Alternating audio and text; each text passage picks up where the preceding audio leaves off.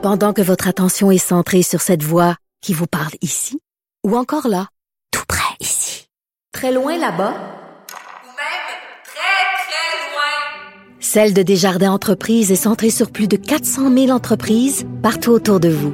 Depuis plus de 120 ans, nos équipes dédiées accompagnent les entrepreneurs d'ici à chaque étape pour qu'ils puissent rester centrés sur ce qui compte, la croissance de leur entreprise.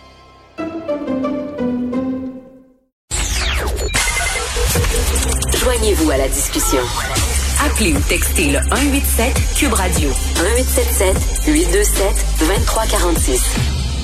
Alors, je discute avec Claude Villeneuve, chroniqueur au Journal de Montréal, Journal de Québec. Salut Claude. Salut Richard.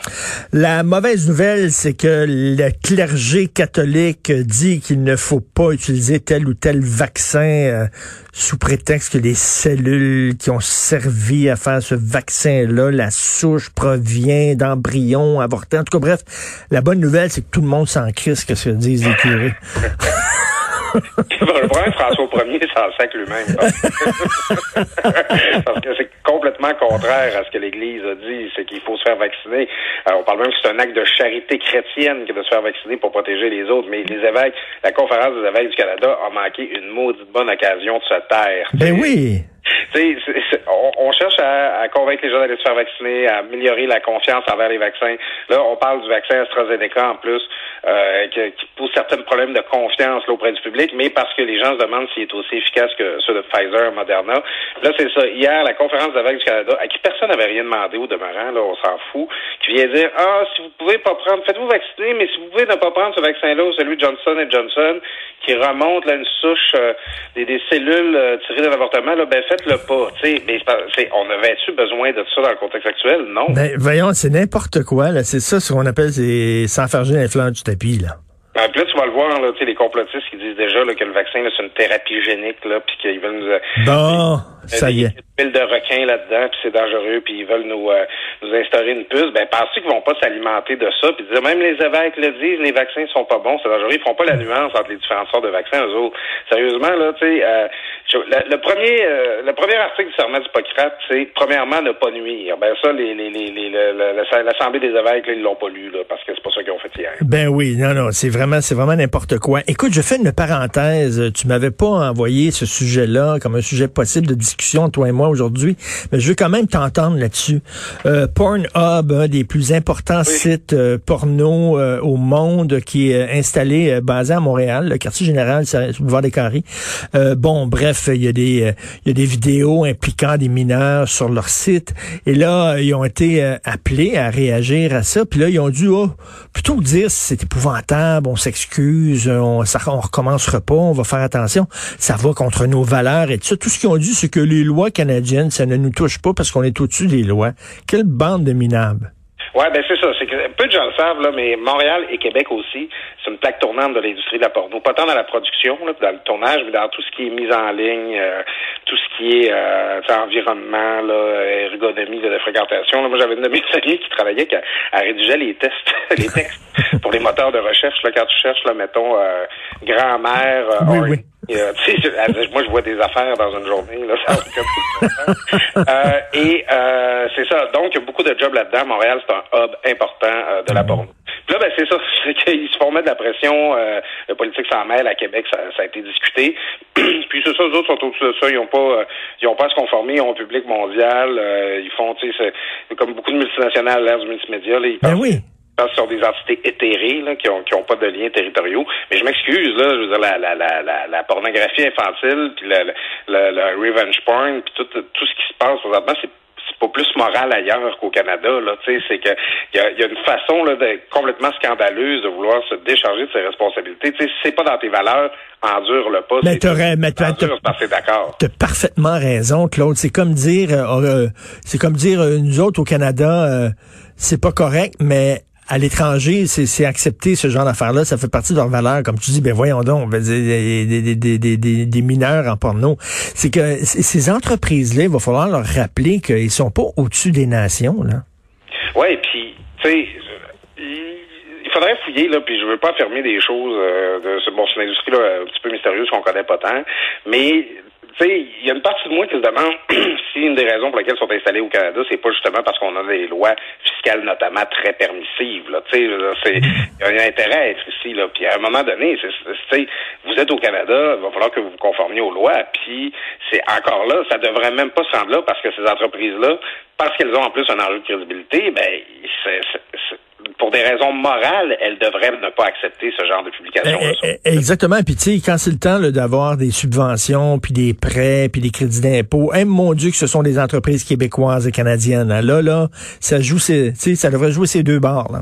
Ouais, mais c'est ça. Puis là, euh, c'est l'hypocrisie du politique est un peu là-dedans, c'est que tout ce qui est multimédia, tout ce qui est euh, mise en ligne, tout ce qui est web, c'est beaucoup subventionné par la, le, biais de crédit d'impôt sur la masse salariale. là, c'est ah, on permet à plein de jeunes montréalais de réaliser leur rêve, de s'inscrire dans une vitrine technologique éblouissante. On connaît le discours là. Euh, à un moment donné, euh, si euh, Pornhub veut pas prendre ses responsabilités, il va falloir que ce soit le politique qui mette ses culottes, euh, pour pas, au, au, contraire des comédiens dans les vidéos qui eux les enlèvent. Ben, Et Claude, euh, aujourd'hui, un sujet plus sérieux dans cette euh, triste anniversaire. Tu te sens comment? Ben, écoute, pas faire autrement que me retourner un an en arrière. je pense que, tu sais, un peu comme le 11 septembre, un peu comme euh, l'assassinat de Kennedy pour les gens plus vieux, on va tous se rappeler de cette fameuse soirée-là où on est passé en mode pandémie. Je sais pas si tu te souviens, Richard, euh, en l'espace de quelques heures, sinon quelques minutes, euh, on apprend que Tom Hanks a la COVID-19, Sophie. Grégoire Trudeau aussi. Trump adopte son fameux travel ban, il, ben, il, interdit, interdiction de voyage depuis l'Europe. La NBA suspend ses activités. Euh, Éric Girard quitte Hydro-Québec, s'en allait à Bombardier, une nouvelle qui habituellement aurait fait les manchettes pendant deux semaines à côté, qui est passée à peu près inaperçue contexte. Écoute, c'est, je, je sais pas si, où t'étais toi, Richard, mais moi, je me suis, je vais me souvenir de cette soirée-là toute ma vie. Toute la même journée, ça? Oui, oui, toute la même soirée, là, tu sais, genre, entre 7h puis 9h, tout ça s'est passé, tu sais.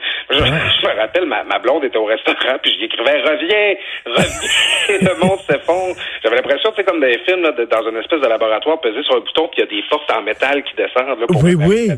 J'avais tous les, les baby boomers de ma famille, ma mère, mon parrain, mes oncles, mes tantes, qui étaient dans une villa au Mexique, puis ils m'envoyaient des jokes sur les gens qui, aux nouvelles, qui achetaient du papier de toilette. C'était ridicule. Moi, j'étais là, get the fuck out, rentrer au pays, tout va fermer. C'était une soirée complètement surréaliste. Puis je suis pas sûr que de notre vivant, Richard, on va revoir des journées, des, des soirées, des heures d'actualité comme celle-là, avec des nouvelles qui peuvent avoir un impact directement sur notre vie. C'est comme si la vague, elle s'en venait, elle s'en venait, elle s'en venait, puis là, là, elle, frappait. Ce jour-là, boum! Ouais, ben c'est ça, on avait des échos depuis le mois de janvier, on entendait parler de ce virus-là en Asie, puis tu sais, on a eu quelques passes d'armes entre chroniqueurs, là. Je me rappelle tout à l'heure, fait un texte qui disait, ben moi, ça m'inquiète, le coronavirus, là, dont tu parles. Puis Patrick Lagacé qui disait, je n'ai pas peur du coronavirus. Puis on se demandait tout, on a-tu des raisons de s'en faire ou pas? Puis c'est comme si le 11, cette journée-là du 11 mars, c'est pour ça qu'on va la commémorer longtemps. C'est l'OMS a déclaré que le, le, coronavirus, le nouveau coronavirus, c'était une pandémie à ce moment-là. Puis c'est là qu'on a vu tout s'effondrer autour de nous, tous les, les, gouvernements se mettent en mode urgence, dans le mode urgence dans lequel on est depuis maintenant 365 jours. C'est ça. Il n'y a pas seulement des morts. Hein. Je parlais hier à Amir Kadir, puis il dit euh, on comptabilise tout le temps les hospitalisations puis les morts, mais il y a une troisième catégorie, les gens qui sont chez eux, qui sont pas hospitalisés, qui sont pas morts, mais qui sont faibles en tabarnouche depuis des mois, qui sont vraiment alités, qui ont aucune énergie, qui ont plus d'odorat, qui ont plus de goût, euh, qui ont mal partout. Ça, ils sont, ils sont pas comptabilisés, mais ça fait partie aussi des, des dommages collatéraux. Écoute, euh, il a, on parle, on commence à en parler, mais ça a pris du temps. On parle du Covid long, euh, de, gens qui, euh, plusieurs semaines, sinon plusieurs mois après la maladie, se sentent encore diminués, ils sentent encore qu'ils ont, des difficultés respiratoires, ils ont de la fatigue extrême.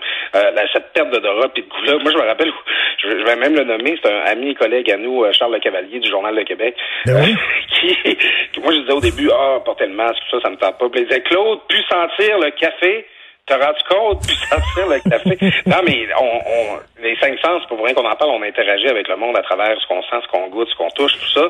Et il y a des gens dont la vie a changé, euh, peut-être de façon permanente. Ben, tout à fait. Écoute, je parlais hier à une ancienne collègue de travail. Bon, c'est une conversation privée, donc je la nommerai pas, mais les, gens la connaissent beaucoup.